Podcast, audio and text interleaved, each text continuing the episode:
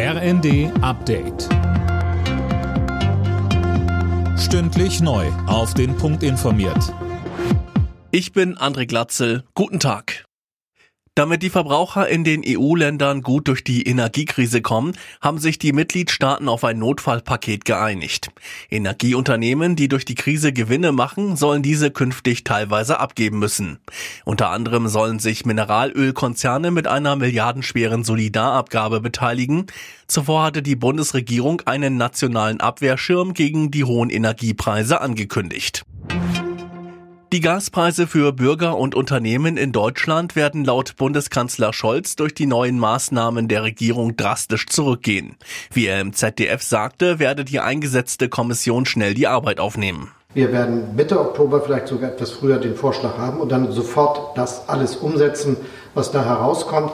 Aber da geht es schon darum, dass die Preise wieder runtergehen. Und zwar so, dass man sich die Preise wieder leisten kann. Und das gilt natürlich auch für die Handwerksbetriebe, für die großen Unternehmen, damit die Arbeitsplätze erhalten bleiben.